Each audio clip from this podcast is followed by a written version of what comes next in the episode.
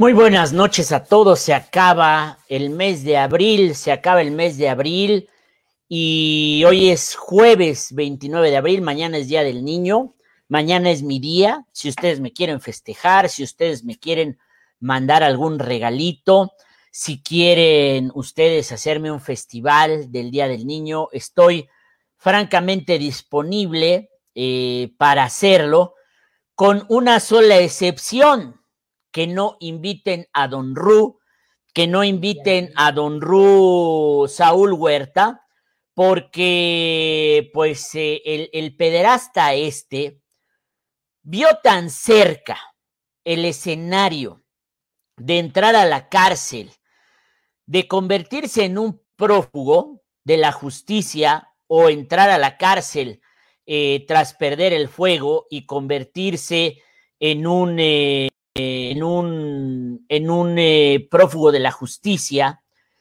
que decidió reaparecer, decidió reaparecer para, pues literalmente lo voy a decir como un lord inglés, pues realmente cagarle el palo a Morena que busca sepultar el tema y el escándalo y los numerosos casos de eh, abusos previos o de historias de abusos previos, pero este cuate, don Ru, Saúl Huerta, decidió que no, que mejor no, que una cosa son las necesidades de Morena y otra cosa son las necesidades de don Ru.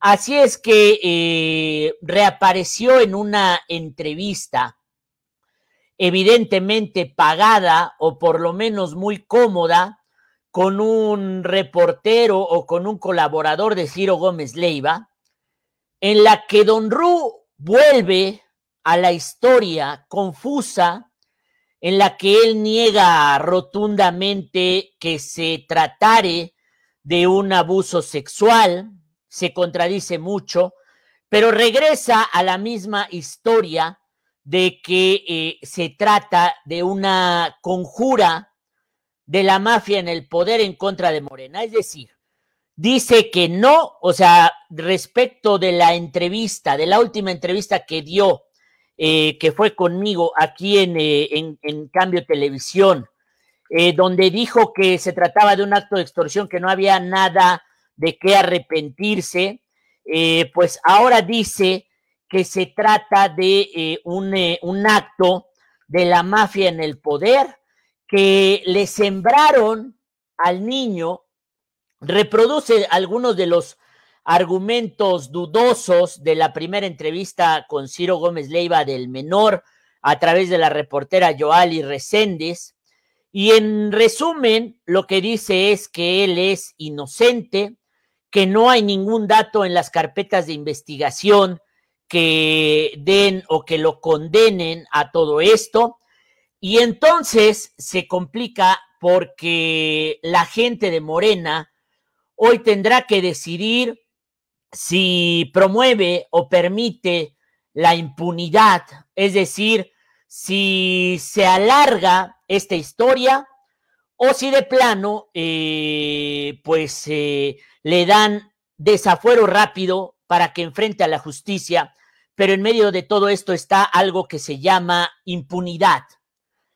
También esta noche le voy a hablar de que ayer, eh, cuando estábamos terminando el programa, David Meléndez nos dijo, nos avisó que, la, que, que el Tribunal Estatal Electoral había emitido una sanción en contra de Claudia Rivera Vivanco pero al, final, al finalizar la sesión del Tribunal Electoral descubrimos que no fue una sesión, no fue una sanción, fueron cuatro, derivada de cuatro procesos diferentes, derivada de cuatro eh, actitudes o acciones diferentes y son cuatro sanciones por actos anticipados de campaña, por uso de recursos públicos para promocionarse indebidamente, lo que llevó al Tribunal Estatal a imponerle multa, a imponerle apercibimiento público y a dar vista al Instituto Estatal Electoral, al Congreso del Estado, a la Contraloría del Ayuntamiento, y pues de ahí se perfila o existe la amplia posibilidad de que el Instituto Estatal Electoral, el Consejo General, le niegue el registro a Claudia Rivera por tratarse de actos anticipados de campaña de forma reiterada. No es una multa y una sanción, fueron cuatro las que le impusieron anoche y Claudia Rivero ya está en peligro porque además ya estaba en peligro desde el tema de Morena, donde una convocatoria abierta se transformó en una designación unilateral basada supuestamente en eh, consultas con personajes políticos y en observar lo que decían los medios de comunicación y las redes sociales, pues seguramente observaron muy mal porque hoy, por ejemplo, Consulta Mitowski vuelve a colocar a Claudia Rivera en el lugar 99 de 100 alcaldes evaluados, la peor, la peor alcaldesa o casi la peor alcaldesa, alcalde de México. Y precisamente ante todo esto, hay un personaje del que no hemos hablado, porque él se supone que iba a ser encuestado, él se supone que formó parte del proceso interno de Morena, él se supone que era una opción de Morena para convertirse en candidato a la presidencia municipal, dio algunas entrevistas, eh, se posicionó porque es un personaje querido en la sociedad poblana, en una noche extraña de marzo, sin embargo, la dirigencia nacional y la Comisión Nacional de Elecciones solo citaron a Claudia Rivera y a Gabriel Biestro y al Chelis, a José Luis Sánchez Solá, al ex técnico del Puebla, muy querido personaje en Puebla, al comentarista de eh, diversos eh, programas y canales de televisión y cadenas de televisión deportiva, lo borraron, lo desaparecieron, él de forma muy prudente tuiteó que esperaría las determinaciones o que se hiciera público, pues ya se hizo público y José Luis Sánchez Solá no había hablado o no ha hablado nunca nadie de él o él nunca ha hablado del tema de Morena, pero me parece que llegó el momento de romper ese silencio. Querido José Luis Sánchez Solá, Chelis, platico contigo esta noche. Buenas noches, ¿cómo estás, querido amigo? Espero que me escuches bien, gracias tú. Pues aquí trabajando como siempre en este oficio doloroso de sacarle la sopa a la gente y de que se exprese lo que su corazón guarda, porque como diría Andrés Manuel López Obrador, nuestro pecho no es bodega, querido Chelis. Mira, yo te agradezco estos momentos, no sé cuántos, cuánto tiempo me vayas a dar sí tenía yo planeado hacerlo por medio de un tuit o, por medio de una rueda de prensa. Una rueda de prensa opté no porque, porque pueden ir personas eh, y hacerte preguntas incómodas y, crear esto en un aviso, crearlo en otra cosa. Un tuit no porque te da, te da dos minutos tampoco. Y, amablemente, y lo, lo, digo, este, no me cobraste nada. Ah, bueno. Escúchame. Escúchame, no, no, no me cobraste nada porque cuando, ahorita que dijiste, dio entrevistas en algún momento, en estos meses me dijeron, Chelis, tienes que dar entrevistas. Y di, en una semana di 28 entrevistas. No di más porque unos medios te cobran. Yo no sabía que te cobraban los medios. Espérate, y unos periodistas también te cobran, te mandan una tarjeta, te dicen deposita acá para que, para que, te, para que te haga yo la nota. Me dije, no, pues ahí, ahí no le entro yo. Yo fui, yo fui invitado por, por el partido Morena fui invitado para ver si por medio de encuestas y por medio de sus estudios alcanzaba yo a tener un cargo X sin, sin decirme nada. Según lo que me cuentan, fui el único que presentaron en Morena. A mí me hicieron una presentación en Morena.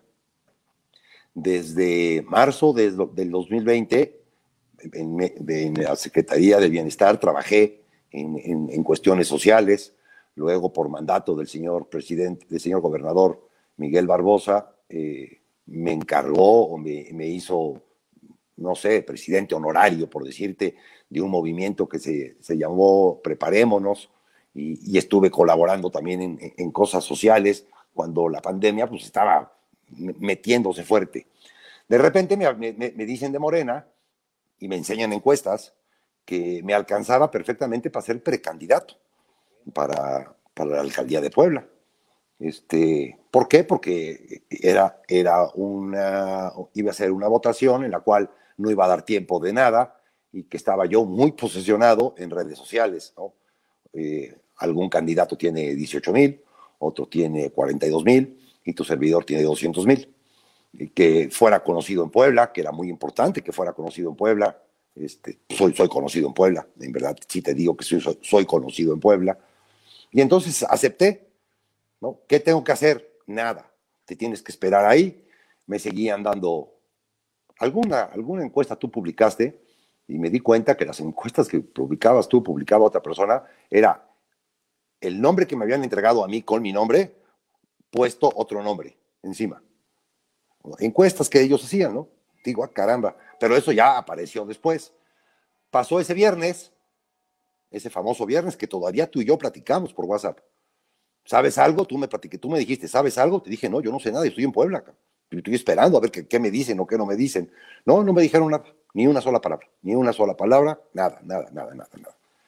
Eh, pasó el tiempo, una semana, eh, la persona que me, me presentaron al señor Delgado, fui con el señor Delgado, la foto se publicó, la foto con el señor Delgado se publicó, él sabía perfectamente que estaba yo, que estaba metido, algo buscaban en, este personaje, era la primera vez, porque he estado en, muchas campañas desde, desde, 2007 con muchos personajes, pero en cosa mediática, no en cosa de boleta. Era la primera vez que estaba yo en cosa de boleta. Y, y que mis números iban muy bien. ¿eh? Está bien, qué bueno que partido gane. El señor Delgado me preguntó, ¿te sabes los, los principios, lo que buscamos acá? Y le dije, me sé el primero, nada más me sé uno, ¿cuál es? Eh, ayudar al desprotegido. Y luego leo los demás y veo que todos encajan en ayudar al desprotegido. Sale, es el me dice, es el único que te debes de aprender y el único que debes de hacer, ayudar al desprotegido. Dije, bueno, no necesitas ser ingeniero nuclear para ayudar al desprotegido, hijo. Y en una ciudad como Puebla, pues menos, ¿no? No me avisaron ese viernes, a los 10 días se presentaron en mi casa y eh, nada, sin darme ninguna explicación, me ofrecieron una diputación plurinominal número uno. O sea, el número uno plurinominal era yo. Me ofrecieron, dije, ah, caramba, ¿de parte de quién ahora? De, de, de, ser precandidato número uno. Dije, bueno, déjame pensarlo, si tengo, ya para entonces ya tengo, tenía yo que tener asesores pregunté a mis asesores, me dijeron, tómala. Siempre en las entrevistas dije que yo no, yo no era capaz de hacer el trabajo que, por ejemplo, el señor Gabriel hace. Yo no soy capaz, hijo, pero esa es una realidad, no soy capaz. Pero también pienso... ¿El señor Gabriel, Gabriel Biestro? Sí, sí, yo, yo no tengo el honor de conocerlo y a la señora Claudia la saludé un día, nunca más, nunca más, no tengo ningún otro contacto con ellos. Con ellos. Dije, bueno, si, si el partido me ve que puedo ayudar para ayudar al desprotegido desde, este, desde ese lado, pues ya me explicarán de qué se trata. Pero bueno, ok, dije que sí al tercer día. El lunes, el lunes o el martes, en un café, se reunieron conmigo dos personas que pensé que eran las importantes y no, fueron dos emisarios, pues, para saber cómo estaba, nada más cómo estaba. Y, y, yo digo, bueno, después del tweet, ¿no? Voy a hablar en su momento, pero después del tweet digo, ya, ya como que es burla, ¿no? Ayer escuché al señor Gabriel hablar, en tu programa escuché hablar, y digo, entre, entre lo que ha luchado, entre lo que ha hecho, no le estoy dando la razón, ni estoy de su lado, ni estoy en contra de Claudio, yo no estoy a, favor, yo estoy a favor de la gente de Puebla, yo estoy a favor de la gente de Puebla, nada más. Pero lo que, lo que estaba diciendo, digo, caramba, mano, ah, caramba. Digo, sí tiene razón en lo que está diciendo, sin saber, sin comprobar, sin tener las actas en la mano, sin nada. ¿Por qué no impugné? Porque soy invitado. Si tú me invitas a cenar a tu casa, ¿no? Y me das huevo, yo no como huevo, pero me das huevo, me lo como, hijo, por educación me lo como. Y luego algún allegado mío le diré, puta, me dieron huevo en la noche, hijo, pero algún allegado, no salgo en público a decir, este pinche Arturo me dio huevo de cenar, pues ¿cómo, cómo voy a querer? No, soy invitado, me invitaron, porque algo vieron en mí, ¿cómo voy a impugnar si soy invitado? Pero después el cómo se dieron las cosas, el no tener una llamada, el no decir, Chelis, este, pues ni modo, no se pudo por esto, por esto, por otro, lo hicimos así, así, asado, como quiera, pues soy invitado, ¿no? Cada quien, ¿no? Yo no te digo que voy a cenar en tu casa, ni dónde me tengo que sentar, ni dónde me tengo que estacionar, tú, pues es tu casa, güey, tú dirás, tú mandas, pero el no, el no tener respuestas, dije, tengo que hablar ya, tengo que hablar en algo que sea más que un Twitter. Ya. Ahora, a ver, ¿y qué pasó con el ofrecimiento de la plurinominal? ¿Ya vas en la plurinominal? No, no, nada, nada, no, no, tengo, tengo noticias de nada, hijo. No tengo noticias de nada. A ver, otra vez, espérame, recapitulando. Primero te invita alguien de Morena.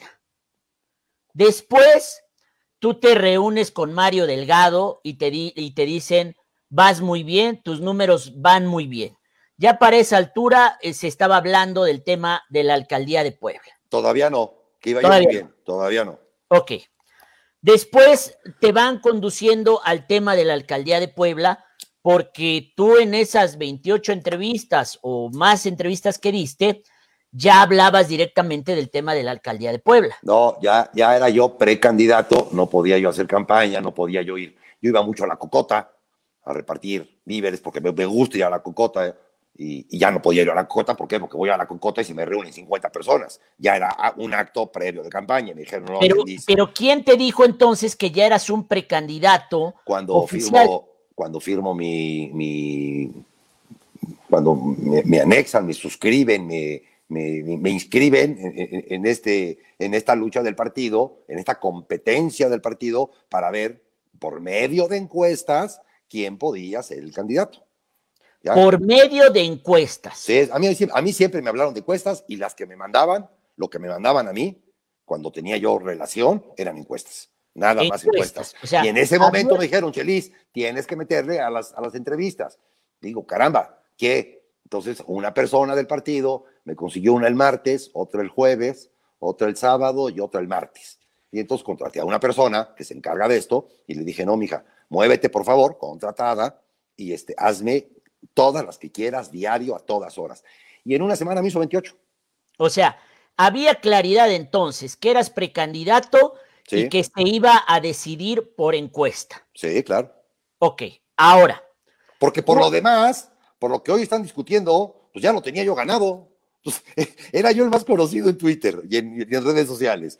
Era yo conocido en la ciudad, ¿no? este, tenía yo cuatro ejes normales que un día me preguntaron, pero tú qué sabes de, de qué? De, de, ingeniería y de, oye, carajo, para dar agua en la ciudad no necesitas ser un ingeniero hidráulico, necesitas dar agua en la ciudad y para hacer calles a, todas las colonias que vienen en la miseria, pues no necesitas ser un arquitecto, necesitas quererlo hacer. Y para sentarte con un ambulante no necesitas ser catedrático de la ONU, necesitas hacer un arreglo con el, con el señor ambulante para que no, no suceda eso y sin era tan fácil. Pese a firmar esa adhesión, pese a estar dentro de la competencia ya, pese a que tú eh, seguiste eh, esto que te pedían, el posicionamiento, las entrevistas, una noche de marzo, un viernes de marzo, citan a Gabriel Biestro y a Claudia Rivera a reunirse con la dirigencia y con la comisión de elecciones, pero tú ya no eres llamado, desapareces. Yo estoy en Puebla y tú, tú me dices que están en México. Tú me dices que están en México, yo estaba en Puebla, yo, yo, yo de, de, tu casa yo no salgo. Yo estoy aquí todo el tiempo, llevo aquí, no sé, pues, X cantidad de meses llevo acá metido. Yo aquí no salgo. O sea, tú te enteraste que la encuesta o las encuestas supuestamente las había ganado Claudia Rivera por los medios de comunicación. Sí, por las encuestas. Pues después escucho al señor Gabriel y me dicen que no hay encuesta. Después pasan todos estos meses, tú muy prudentemente dices, yo soy invitado, voy a esperar la comunicación oficial. Claro. Te quedaste esperando la comunicación oficial. No, porque el partido nombra, el partido nombra a la señora Claudia, ¿no? Pero luego, luego viene la impugnación del señor Gabriel y dije, no, no es oficial, no es momento. Me espero a ver qué, qué pasa con esta impugnación. Y las eh, cosas empiezan a correr de tal manera que estamos al día de hoy. En ese inter, alguien se te acerca y te dice, te ofrecemos una plurinominal para diputado como una especie de premio de consolación, como una especie de ya no la hagas de pedo, como es que una especie es, que, es que a, tus palabras, yo nunca la hice de pedo. O sea, yo no hice, yo, no hice nada de pedo, hijo. Nunca me viste en una manifestación, nunca me viste en una caminata, nunca me viste en una barda. No, revisa mis Twitter, todos son deportivos. No, yo no la hice. Porque también te digo que la gente que me aconseja o la gente, la gente capaz de, en esto de las, de las campañas me dicen, Chelis, este, de nadar de a, de a muertito. ¿Cómo me dijeron? Te llamas, no, te llamas baboso y te apellidas bastante. Así me dijeron. Entonces, no, no hagas olas porque no hagas olas, no es, no es tu momento, no, es, no puedes hacer olas, hijo. No, no, hago olas, ¿por qué voy a hacer olas? Insisto, yo soy invitado. Te hacen ese ofrecimiento, una diputación plurinominal, tú dices, lo voy a pensar, lo voy a consultar, lo piensas, ah, lo consultas y dices... No me preguntes, no me preguntes qué partido, porque no te lo voy a decir. Para ah, esto ya... Morena. Para esto, no, para, sí, de ah. Morena. Para estos cinco o seis partidos ya me habían ofrecido muchas cosas, ya todos les dije que no. Siendo eh, precandidato de Morena y siendo la designación de la señora Claudia, de bien otro partido ofrecer este, ser candidato de la alcaldía, no, digo, yo estoy inscrito ahí, pues ¿cómo me voy a brincar para el otro lado si estoy inscrito ahí? Ok, entonces lo de la plurinominal fue de otro partido. No, fue de Morena. Fue de Morena. fue, fue, la misma persona que me ofreció lo de la alcaldía, la misma persona. ¿Y, y luego qué pasa? Hoy estoy platicando contigo pero ya nadie te habló, nadie te pidió tus papeles, nadie te dijo, oye, Chelis, tienes que firmar aquí. No, no, este, pero, pero ya no, había nada que firmar, Arturo. Si ya era yo precandidato, ya estaba yo registrado, ¿qué voy a firmar más? Que pues tu, registro como diputado plurinominal. No, no, no, pero eso llegó, dije, aguántame tres días, lo consulté con mi gente, me dijeron, sí, Chelis, si te conviene. ¿Por qué te conviene? Ya te explicamos después por qué te conviene. Ok, ya me conviene. ¿Sabes que sí? Nunca, nunca me contestaron mi sí.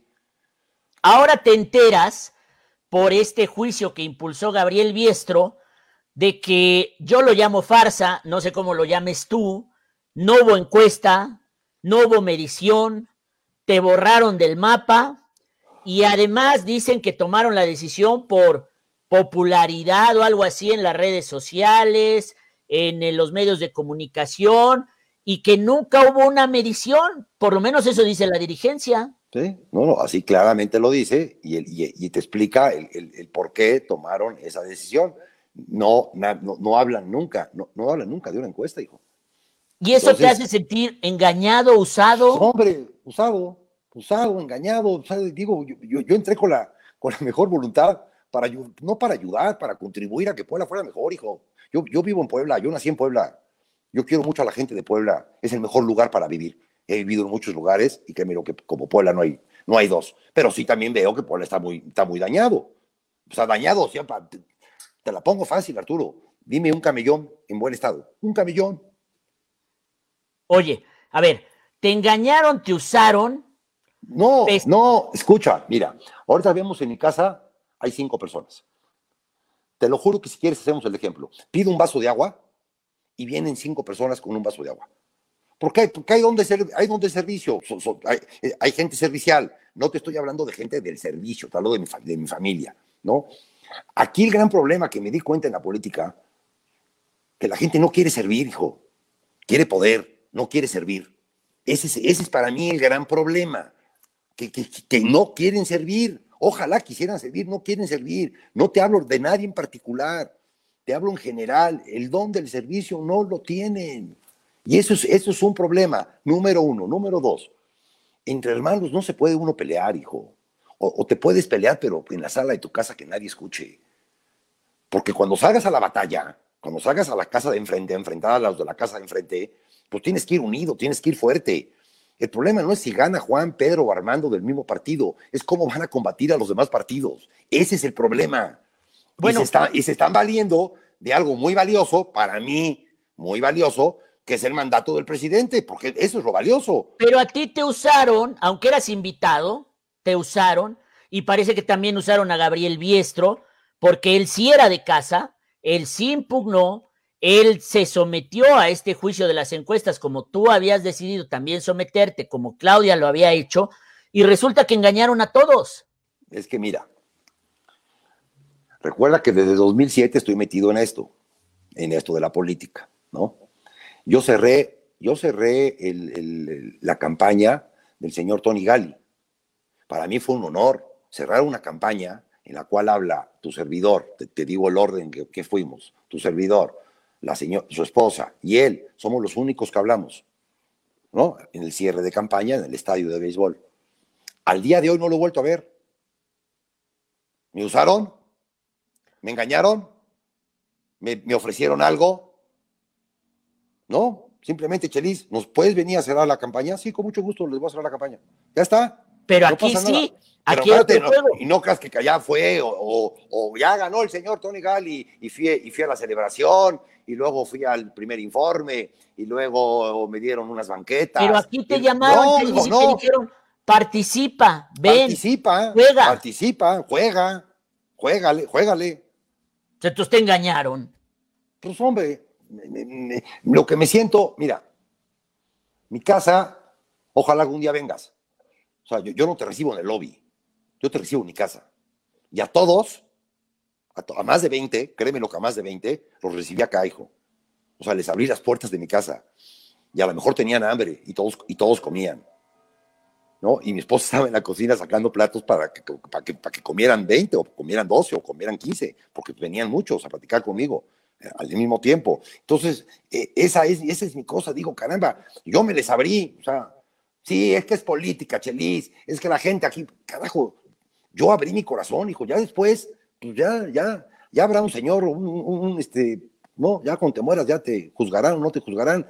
Digo, carajo, yo, yo no hice nada, nada malo para que me trataran así, güey. ¿Yo qué?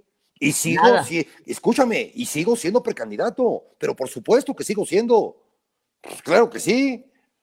Sigue siendo precandidato. Bueno, al, menos que vayas a los archivos y busques mi acta y no esté. Al menos, ¿no? Puede ser. Ahora, eh, tú porque eres muy prudente, pero otro, aunque fuera invitado a la mesa, les tira los platos y les tira los vasos y les dice, oye, no se vale, porque a ver, Chelis, tú te llevaste golpes, te llevaste críticas, te sacaron que antes estuviste aquí, luego acá. Y otra cosa de la que tú no, no, no, no sé a veces es eh, prolífico para hablar, pero tú tienes contratos donde eh, esas empresas no les gusta que la gente se meta en política. No, pero hablé, no, no sabes cómo me ayudaron y cómo me protegieron. Yo soy freelance. En mi empresa soy freelance, es una empresa americana y soy freelance. Pero porque se comportaron a toda madre. Bueno, es que, es que el término freelance es que me pagan por día. Oye. Si, no trabajo, no me pagan. Pero otra empresa te pudo haber dicho. Bueno, pero esta empresa no, porque el señor Armando, al cual le doy las gracias, me dijo, Chelis, mientras estés en, metido en esto, pide que no te nominen. Cuando acabe esto, ganes o pierdas, dices que te nominen y se acabó. Obviamente no, no puede ser X cargo público y trabajar en la televisión. Obviamente que no se puede, ¿no? Pero no, me dio todas las facilidades. Ahora. Todas las facilidades me dio he, seguido, trabajando todo, todo este periodo, he seguido trabajando. Y, no, y, y, más que nunca. Imagínate que te aceleras, la cantidad de programas. No, imagínate que te aceleras y renuncias. No, me saca. No, no. No, porque aparte estoy advertido, con toda razón la empresa, me he salido cinco veces, hijo, por irme equipos de fútbol. Y, este, y ya estoy advertido de que la próxima vez que me salga ya no regreso. Ahora, tú viste a Gabriel Biestro, dijiste la otra noche aquí en el programa. Ayer, ayer. Ayer y dijiste, es el momento de hablar. Es el momento. No, porque te, notas, no estoy hablando bien de Gabriel, hijo. No lo, te lo juro y pregúntale, no lo conozco, nunca le he dado la mano. O sea, nunca, nunca hemos estado a un metro, ¿no? Pero lo, oí hablar con una verdad, hijo. Lo, oí un, un, ser que se siente despojado. No sé, no, ya la justicia lo dirá, güey. Pero en tu programa lo oí como una persona despojada.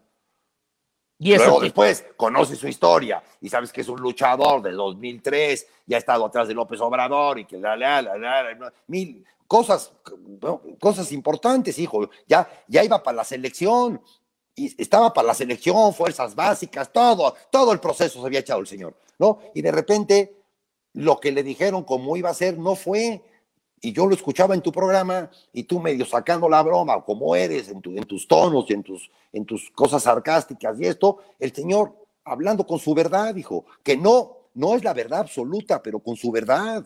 Pero con esa verdad, ¿tú crees que él debería ser el candidato? No, no sé, hijo, no, no sé.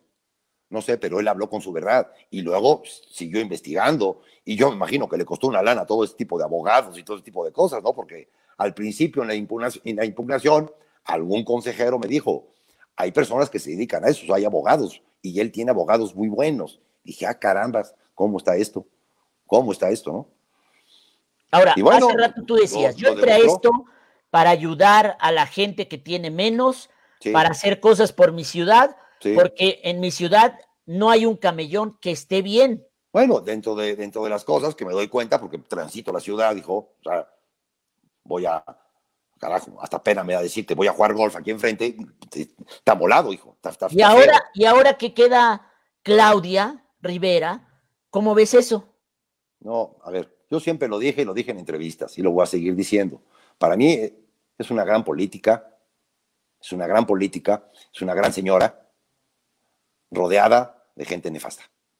Para mí es su, es su gran problema, ¿no? Mi gran chiste en la vida, hijo, no en la política, ¿no? Mi gran chiste es que siempre me rodeo de gente más capaz que yo. Y entonces, si yo llevo la contra de ella, rodeándome de gente más capaz que yo, cualquier de mis auxiliares el que tú me digas sabe 20 veces más de fútbol que yo. Lo que pasa es que yo los convenzo a ellos. Ese es mi gran chiste. Y ella no se ha rodeado, no se supo rodear tres años de gente capaz. Ese para mí es el problema. ¿Y creerías que en los siguientes tres años... No sé. No, ay, sí, no lo sé, hijo. No, no sé. Ahora sí se va a rodear de gente no, capaz. No, no, no, no, no, no, no, no sé, no sé. Si te digo lo que yo vi como ciudadano de Puebla, ¿no? Lo, que, lo que vaya a pasar, pues no, no, no, no lo sé que ella es una persona capaz, obviamente es capaz, oye, no cualquiera logra ser presidente municipal de, del, cuarto, del cuarto municipio más poblado del, país. Está cañón el, cargo que tiene, hijo. ¿Qué sabor te deja esta incursión en, el mundo de la política? Pues que, al final de cuentas, la gente, los, ciudadanos, los votantes, buscan nuevos perfiles. Se, burlan ¿no? de los cantantes, de los luchadores, de los artistas. Se burlan. Ah, otra vez, esto ya es una farándula, ¿no? De los futbolistas, Cuauhtémoc. La gente está cansada del político, hijo. La gente está cansada del político. La gente ya no, ya no cree en el político. Cree en el ciudadano común y corriente. Esa es una realidad de este país, cabrón. Y yo me imagino que por eso me nombraron. O por eso te metieron. Te, bueno, por, eso, por, eso me metieron. Pues un ciudadano normal que va en nuestro inciso A, que verdaderamente va en nuestro inciso A, que ya trabajamos con él ocho meses y nos dimos cuenta que sí, que sí tiene ese, ese approach con la, con, la, con la gente, porque mi approach no es, no es de la clase media alta, mi, mi, approach es popular, totalmente popular, hijo. En, en, Angelópolis igual no me saludan, pero me, meto, me meto al Zócalo y me saluda a todo el mundo. ¿Quién te invitó? Señor Carlos Evangelista. Carlos Evangelista te invitó. Sí. Y fue el que ya después se desapareció. Ya no sé, ya no sé, no, no, supe de su vida. Ya nunca supiste más de su vida. Pues, querido Chelis, siempre serás el querido Chelis en Puebla, en este programa, conmigo, porque sabemos de tu nobleza y a todos nos extrañó que, que siendo un corazón tan noble y pasional como el que tienes tú, un ser humano como todos, lleno de luces y de sombras, te metieran te metieras a ese mundo de la política donde los que entran y se quedan se pervierten y los que entran y se salen se arrepienten. Yo por mí, por mí que entren mil, que se queden mil, pero que hagan algo por la gente, porque este país da para mucho y la gente no es justo que vivamos en este municipio y en este, en este municipio en la pobreza que se vive. Para mí eso es, es una infamia, hijo mi Puebla, mi Puebla no puede vivir así. Y que, ¿sabes qué? El que gane, al final de cuentas, el que gane, que por favor lo haga, hijo. Ya, que no, no, no, que no sea ingrato, que lo haga, hijo. Muy bien, pues te agradezco mucho, Chelis, por esta conversación. Este, que descanses, ¿sabes qué? Y me gusta tu programa. Te mando un abrazote y sabes que te quiero mucho, cabrón. Dios, hijo, Dios. Nos vemos. Dios, Dios. Pues ahí está. El Chelis, pues eh, ya dio su verdad.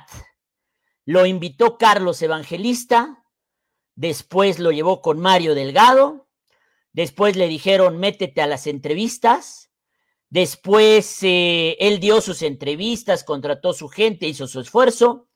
Una buena noche lo llamaron, no lo llamaron, se enteró por los medios de comunicación, decidió ser prudente porque él dijo soy invitado a la mesa y después eh, le ofrecieron una diputación plurinominal Después ve a Gabriel Biestro llevar a cabo esta lucha y decidió que era el momento de hablar y ha dicho que se siente usado y engañado y que Claudia Rivera, siendo una gran política, se rodeó de nefastas personas. Esa es la el resumen y como se lo dije a mi querido amigo Chelis, el mundo de la política es así. Los que entran limpios y se quedan, se ensucian y se pervierten, y los que salen, salen corriendo asustados de lo que vieron. Ahora, tengo a el abogado, bueno, ¿qué digo abogado? Es un gran abogado que fue eh, magistrado eh, electoral del Tribunal Electoral de Puebla, que fue mi compañero maestro en las aulas de la Escuela Libre de Derecho de Puebla, que él siguió el buen camino porque se convirtió en un experto en derecho electoral, mientras que yo seguí el mal camino y me convertí en un burrazo del derecho electoral. Así es que, como dice el Chelis, hay que rodearse de los que saben.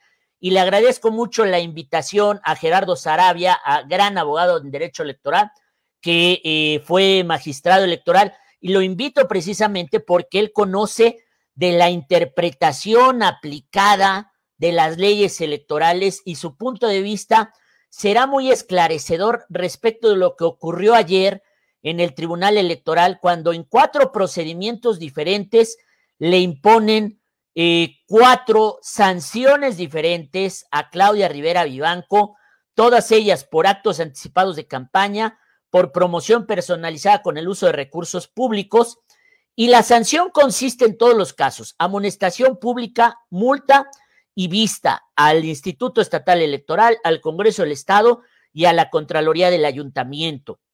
¿Cómo ves este escenario de lo que puede venir eh, Gerardo Sarabia? Buenas noches, gracias por platicar conmigo. Arturo, muy buenas noches, te agradezco mucho tu atención esta oportunidad de poder platicar contigo y con tu auditorio en tu importante programa. Muchísimas gracias. Muchas pues gracias. Es un tema eh, complicado para los efectos electorales y el escenario que ahorita estamos viviendo en Puebla y en todo el país, porque, bueno, pues eh, efectivamente el tribunal determinó, después de haber estudiado las denuncias correspondientes, que eh, Claudia Rivera cometió actos anticipados de campaña que también hizo promoción personalizada de su imagen cuando estaba en su función de servidora pública, que se utilizaron también recursos públicos con efectos eh, de incidir en la contienda electoral, y eso afecta la equidad en la contienda con relación a los demás participantes en un determinado proceso, que es el proceso interno eh, de Morena, para poder eh, designar a quien sería el titular de la candidatura o la titular de la candidatura a la presidencia municipal de, nuestro municipio de Puebla, ¿no? Entonces, eh, pues el tribunal determinó que sí se acreditaba la existencia de estas conductas ilegales y como sanción, pues puso cuatro amonestaciones, cuatro amonestaciones públicas.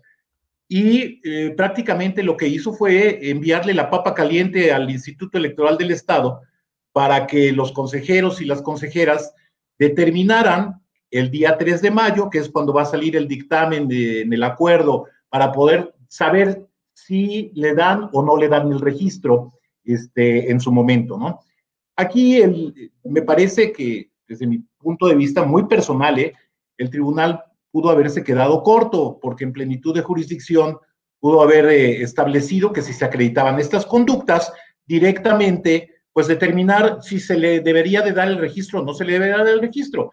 Pero como quiera que sea, pues está ahorita en la cancha del de, eh, Instituto Electoral del Estado y el 3 de mayo sabremos qué pasará con estas cuatro amonestaciones, si ellos hacen el análisis para poder determinar si esta sistematicidad o, reiteración de estas conductas en cuatro procesos de, totalmente diferentes, pues pudiera ser suficiente para negarle el registro como candidata y entonces eso impediría que, que pudiera empezar campaña, ¿no? El 4 de mayo. Te hablo como, como lego, como ignorante. En el con dos amonestaciones a las regaderas. Aquí son cuatro, cabrón. Le tendrían que dar tres partidos de suspensión. Digo, bueno, este, pues sí, en, el fútbol, pero aquí, aquí no es fútbol. Habría que ver eh, las circunstancias específicas del caso, porque me parece claro que, Claudia Rivera va a impugnar estas determinaciones ante la sala regional y la sala regional tendría que hacer el estudio más concienzudo, más profundo, a ver si verdaderamente se ajustan a los parámetros de las líneas jurisprudenciales y de la propia normatividad, si determina confirmar estas infracciones o bien las revoca o las modifica, ¿no? Puede ser. Pero más allá de ello, si se llegara a confirmar, o, aunque no lo hicieran de momento, a ver, ahorita en materia electoral no existe la suspensión. Si aunque impugne, las cosas quedan en el momento, en la última resolución que es firme hasta ahorita, que es la del Tribunal Electoral.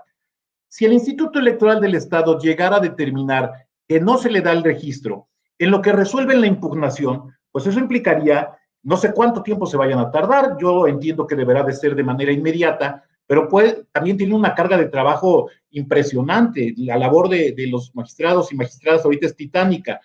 Y entonces, ¿cuándo resolverán? Pues no lo sé, 10, 15 días, 5, los que sean, dentro del periodo de campaña, y entonces eso sí habría una afectación. Pero hay otro elemento adicional. A ver, si me permites eh, comentártelo. El hecho de que se hayan acreditado actos anticipados de campaña y eh, habría que ver si no lo reportaron eh, estos gastos que se hayan generado como parte de la fiscalización necesaria y obligatoria. Y si no fue así, pues a mí me parece que podría seguir la misma suerte del criterio que fue adoptado tanto por el INE como por la Sala Superior del Tribunal Electoral del Poder Judicial de la Federación, y entonces negarle el registro por ese acto, o bien, si se lo otorgan, podrían cancelárselo ¿eh? en cualquier momento. Ese, es mi opinión. Eh, la reiteración de conductas es un, es un aspecto importante porque una, quizá, bueno, pues amerita eh, la, propia sanción que impuso, pero la ley electoral, corrígeme si estoy mal, este, Gerardo, implica esa valoración de las conductas reiteradas. Claro no solamente la, valoración de las conductas reiteradas, sino también la gravedad de las mismas. ¿Cuál es el impacto que pudo haber tenido estos actos eh, prohibidos por la propia ley eh, en términos de, cuánto llegó, qué tanto impactó, ¿no? Este, no, no, yo no encontraría, o por lo menos no lo he visto en la sentencia, esta medición que se haya hecho de ese impacto que pudo haber generado los actos anticipados de campaña, por una parte. Y por otra parte, sí, claro, sí, claro. Pero, pero no solamente es la violación o la, ilegalidad, es decir, la, vulneración a lo que determina el código electoral. Eh, recordemos también que las sentencias del Tribunal Electoral de Puebla establecieron que se inventó un artículo constitucional. Entonces, bueno, pues eh, ya de por sí, violentar un artículo constitucional pues es sumamente grave, ¿no? Entonces, este, pues habría que ver qué es lo que van a hacer en el Instituto Electoral del Estado y si se va a conocer por parte de la Unidad Técnica de Fiscalización del INE si se reportaron esos gastos al haberse acreditado los actos anticipados de campaña. Claro, o sea, van paralelo, digamos. Claro, sí, sí, sí. Ahora, eh, no quiere decir que no pueda defenderse, habrá que analizar las sentencias, a ver si fueron exhaustivas, y si se tomó en consideración el contexto en el que, en el que se llevaron a cabo estas, si se utilizaron realmente los recursos públicos, si se llamó a, los medios de comunicación o si fue una entrevista, digamos, espontánea en ejercicio del derecho de la libertad de expresión. Hay muchas eh, cuestiones que hay que analizar a profundidad y que, bueno, todavía no acaba esto, ¿no? Nadie se muere en la víspera. Oye, ¿qué pasa si el 3 de mayo le niegan el registro. ¿Qué, qué procede? Ella se puede defender, pero entre lo que le dan respuesta 10, 15 días, quizá se estaría comiendo la mitad de la campaña porque solo dura un mes. Es correcto, estás absolutamente en lo correcto. Eh, como no hay suspensión de los actos reclamados en materia electoral, pues eh, no podría iniciar campaña y no podría desplegar ninguna acción relacionada con ello, ¿no? Eh, independientemente si le dan la razón o si confirman la resolución del tribunal y la determinación del Instituto Electoral del Estado, bueno, pues entonces este, sí se estarían comiendo los días que, se tarden en resolver la impugnación. Muy bien, pues eh, vamos a esperar porque esto, esto ya se resuelve. Eh, todavía no hay candidatos registrados y nadie se puede decir candidato hasta que no esté registrado, querido Gerardo Sarabia.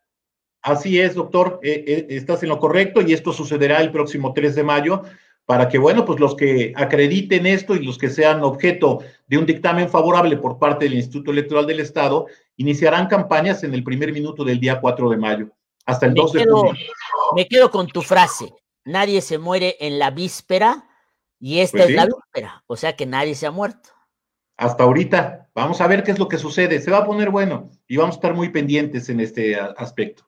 Muchas gracias, querido Gerardo Sarabia, por iluminarnos con tu hombre. vasta experiencia como, como magistrado, como abogado y como experto en el derecho electoral. Te agradezco mucho. Al contrario, al contrario, doctor, te mando un abrazo. Muchísimas gracias por la oportunidad. Hasta luego. Abrazote, gracias. Pues ahí está, Claudia está en problemas, el Chelis truena contra el proceso interno de Morena. Qué noche, qué noche, señoras y señores. Carlos Ortiz, ahora sí saludo a todos ustedes. Mildred García, buenas noches. Noemí Elizabeth Muñoz Cortés, Ricardo Gómez, Paloma Pérez. Eh, si, invita, si invitamos a Huerta, te vas a tener que esconder. Juan Carlos del Carmen, buenas noches, doctor compartido. León Ruge, Juan Carlos Diz dice: Oye, Rueda, ¿de qué partido votaría si estuviera el muertazo de Biestro en la quiniela? León Ruge, Ángel Roma, buenas noches, Alex, Axel, Celso Aguilar, Tomás Castaneira dice, ¿a dónde te mando mi información contra Melitón Lozano y la comadre y su comadre, la candidata Irene Olea Torres? Carlos Ortiz, la mafia del poder, le drogaron al niño y se lo dejaron de regalo en su cuarto de hotel, que no mame. Varese Fernández, buenas noches, Sol Rodríguez.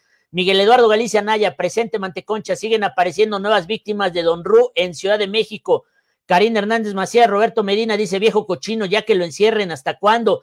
Alejandro Lara, buenas noches, doctor Cochiloco, Manteconcha, saludos desde Tehuacán, Gregorio Monje Arango, Wilfrido Vargas, Ricardo Gómez, la peor, Daniel Huerta Conde, Juan Carlos del Conde, ya me voy, Alex Arce, el doctor Rueda, cuando no se tienen convicciones, se anda de Chapulín, Comodino, Rubén Pérez Castro, Aluche y el maestro. Sergio Góngora, saludos Reyes, Juiz Raya, saludos doctor.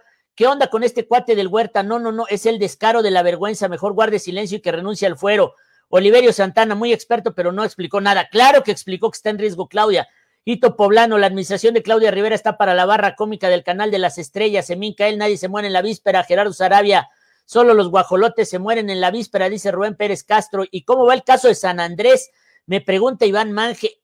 Yo creo, amigo Iván Manje, que en San Andrés Cholula hoy se tiró una bomba nuclear de incalculables proporciones, porque Adán Chicale, el que fue, es una historia larga y no sé si ustedes tengan tiempo para que se las cuente, pero bueno, en resumen es esto.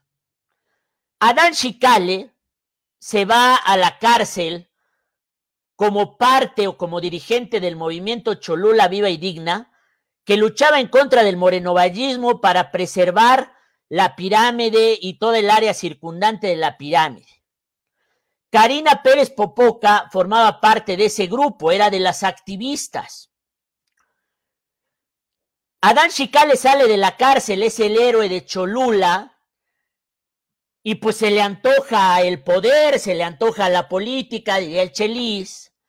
Pero en el sorteo de 2018 cae mujer y él, siendo el líder, el patriarca, pone a Karina Pérez Popoca porque no iba a ser Karina, iba a ser Juanita. O sea, es decir, Adán Chicale pretendía gobernar San Andrés Cholula a través de Karina Pérez Popoca. Iba a ser su Juanita y él iba a ser el don mandamás. Y puso a su hijo de síndico para que le amarrara las manos a Karina y ellos controlaran todo el ayuntamiento.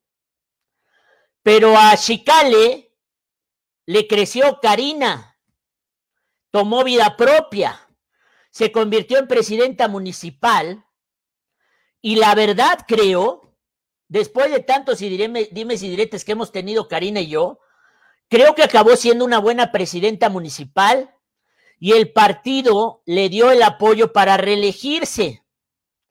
Y don Chicale dice, ¿cómo? ¿Cómo Karina se va a reelegir? Trae una guerra contra Karina, tapizó San Andrés Cholula de no a la reelección, eh, impugnó la candidatura de Karina y hoy, poseído por la ambición, por el despecho, se convierte en candidato del PES a la alcaldía. Sabe que no tiene ninguna oportunidad, pero sabe que puede hacer perder a Karina Pérez Popoca. Este hombre está desquiciado, está fuera de sí en su ambición por el poder. y decide irse por un partido mini con tal de joder a Karina Pérez Popoca. Porque San Andrés Cholula es, junto con Puebla y Tehuacán, los municipios más peleados. Ya saben ustedes todo lo que pasó en el PAN. Tuvieron que echar atrás la designación de Ray Cuautli, irse a una consulta y nombrar a Tlatewi. Ya sabe que hay un candidato independiente bastante bueno que es Felipe Sandoval. Ahora entra Chicale. Edmundo Tlategui del PAN tiene su fuerza. El PAN, el PRI puso su propio candidato. El verde lleva al esposo de, de, de, Montero, de la, de la, de la, de la, una de las herederas del imperio de los Montero, de tribuna radiofónica. ¿Sí?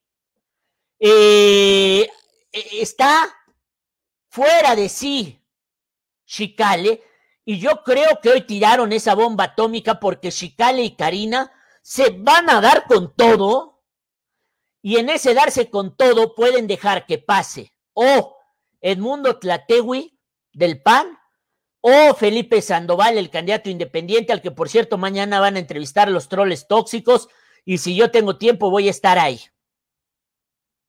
Lo que se avecina en San Andrés Cholula es una guerra a muerte, como lo que va a pasar en Chignahuapan, guerra a muerte, como lo que va a pasar en Tecamachalco, guerra a muerte, guerra a muerte por todos lados.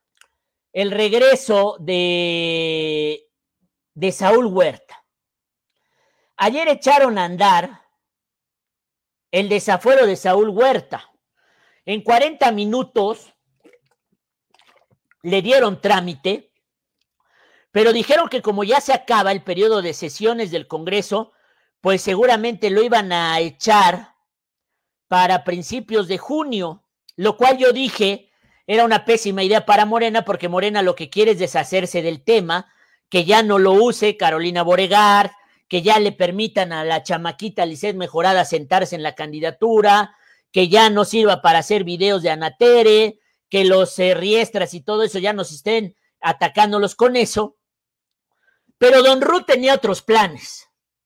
Don Ru hizo cuentas y dijo, ah, caray, pues si me desafueran o desaforan, pues me van a meter al tanque por violación equiparada, me quedo en el tanque por lo menos un año, dos años en lo que se da el juicio, y con un poco de mala suerte me quedo hasta 30 años que le pueden dar por violación equiparada a un menor de edad.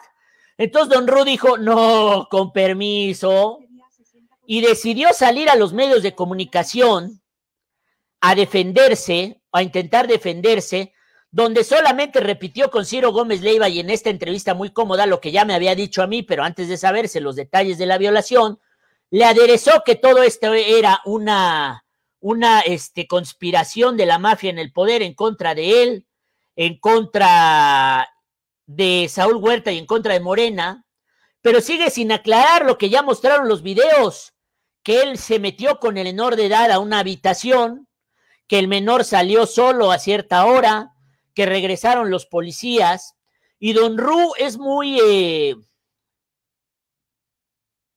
ilógico en su explicación porque van a ustedes escuchar cómo varias veces dice que no hubo fuerza. O sea, don Ru nos quiere decir que el acto sexual libidinoso y asqueroso que cometió en contra del menor fue consensado. ¿Con eso se quiere quitar responsabilidad? ¿Va a acusar al menor de seducirlo? ¿Lo va a revictimizar? ¿Por qué dice que no hubo fuerza? Y lo dice como tres veces. O sea, en ningún momento dice Don Ru, a mí no me gustan los hombres. A mí no me gustan los niños. Ah, yo soy macho calado y me gustan las mujeres. No se le ve convincente y es una defensa que busca que por lo menos en lo que dura esta legislatura ya no le quiten el fuero y que haya impunidad. Eso es lo que quiere Don Ru. Don Ru quiere impunidad. Quiere impunidad, Don Ru. no quiere que los de Morena lo desaforen, ya aceptó que le quiten la candidatura, ya aceptó dejar de ser del grupo parlamentario de Morena, pero cuando ya veía cerca el fuego, que le quitaran el fuero, regresó para cagarle el palo a Morena y a decir aquí estoy y a que todo el país se burle de que, es un, de que esto es la mafia en el poder, porque todo el país se burló de, ah, como decía Andrés Manuel, es que esto es la mafia en el poder. ¿Qué asquerosidad es esto? Porque revictimiza al menor, porque dice que la familia tiene muy mala fama y porque se cuelga de algunos argumentos que yo di antes de comprobar que la violación había ocurrido como le había dicho el menor y así lo declaró ante el Ministerio Público. Escuchen ustedes esta asquerosidad llamada Don Ru en imagen televisión. A las Diputado Benjamín Saúl Huerta, gracias por la entrevista, gracias por su confianza. No, a ti muchas gracias por el espacio, la oportunidad de comunicarme con la sociedad en un tema tan delicado. Diputado, existe una grave acusación en su contra por un presunto abuso sexual hacia un menor de edad. ¿Qué tiene que decir al respecto, diputado? Mira, al respecto quiero decirte que esto es una infamia, una calumnia que se genera desde la mafia del poder en contra mía, pero también en contra del partido, en contra de la cuarta transformación, ya que me sembraron, me crearon, me generaron toda esta circunstancia que me hace parecer como culpable. Sin embargo, te quiero decir que eh, no, hubo, no hubo abuso, no hubo intento de abuso y mucho menos hubo fuerza ni violencia. Nadie ha ido a las investigaciones, a la carpeta de investigación. A ver, dijo, no hubo fuerza ni violencia. O sea, tuvo una relación sexual con el menor de forma consensada. Don Ruque es abogado, debería saber que con los menores no, aunque haya consenso. O sea, está tratando de echarle la victimización o la revictimización al niño. ¿Está queriéndonos decir que el niño lo sedujo?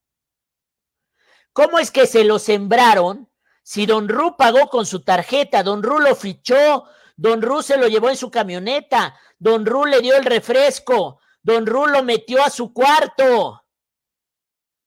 Don Ru abusó de él. ¿Quién se lo sembró?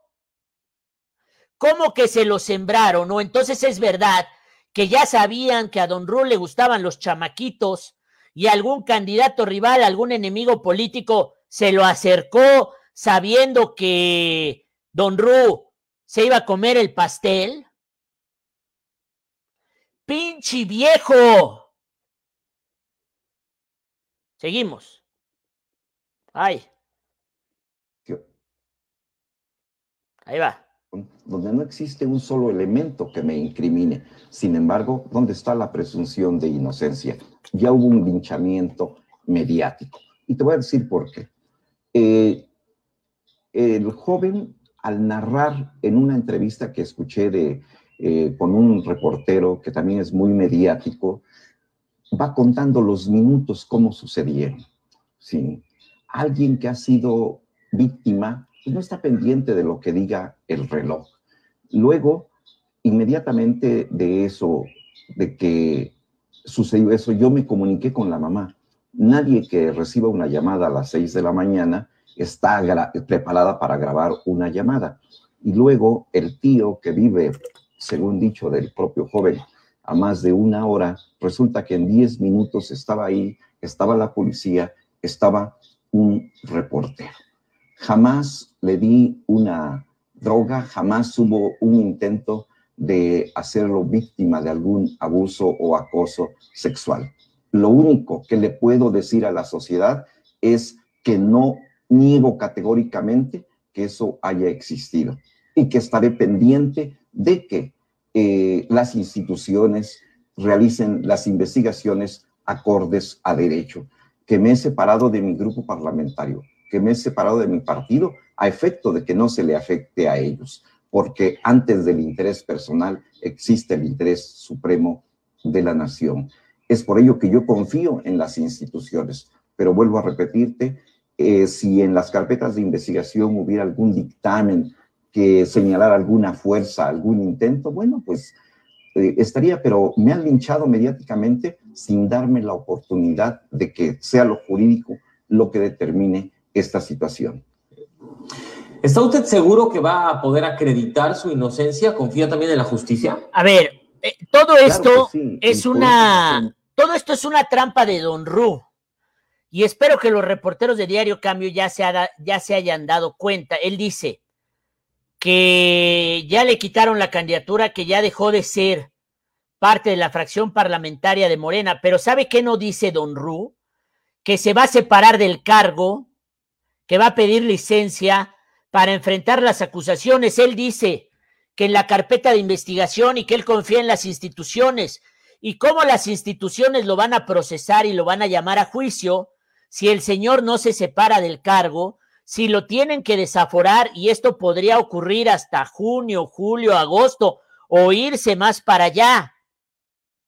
Don Ru no quiere separarse del cargo y busca impunidad. Es una asquerosidad esto de Don Ru y más que nos trate de dar a tole con el dedo. Porque si de verdad confiara en las instituciones y de verdad confiara en su inocencia, Don Ru Saúl Huerta tendría que separarse del cargo para él solito ir a enfrentar a la justicia, pero no lo va a hacer porque sabe que todos los elementos en la carpeta lo, lo, incriminan para eh, hundirse y ser procesado y encarcelado por eh, violación equiparada. No se dejen engañar por Don Ru, ¿eh? Muy sencilla. No hubo intento de abuso, jamás hubo abuso y por lo tanto entonces no habrá nada que temer. A ver, él dice, jamás hubo abuso y jamás hubo uso de la fuerza. Por eso les digo que él está sugiriendo que lo que pasó en el cuarto de hotel fue consensado con el menor. O sea, pinche viejo está diciendo que tuvo sexo, relaciones con un menor de, edad de forma consensada. Pues de todos modos es violación equiparada, Saúl, Don Ru. De todos modos es violación equiparada. Por eso con los menores no, carajo. Ah, qué terrible. Infeliz viejo. Bueno, eh, vamos a ver. Los dos Lalos se unirán y mágicamente gana el del PRIAN Redé.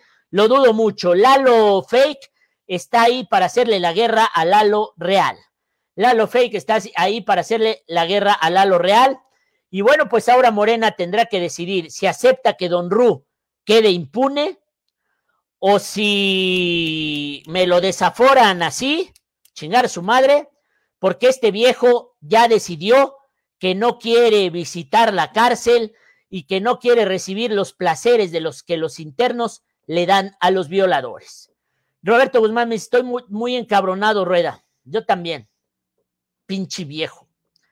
Bueno, termino el programa de hoy. Gracias a todos ustedes. Soy Arturo Rueda, como siempre, transmitiéndole las noticias más importantes de Puebla, de México.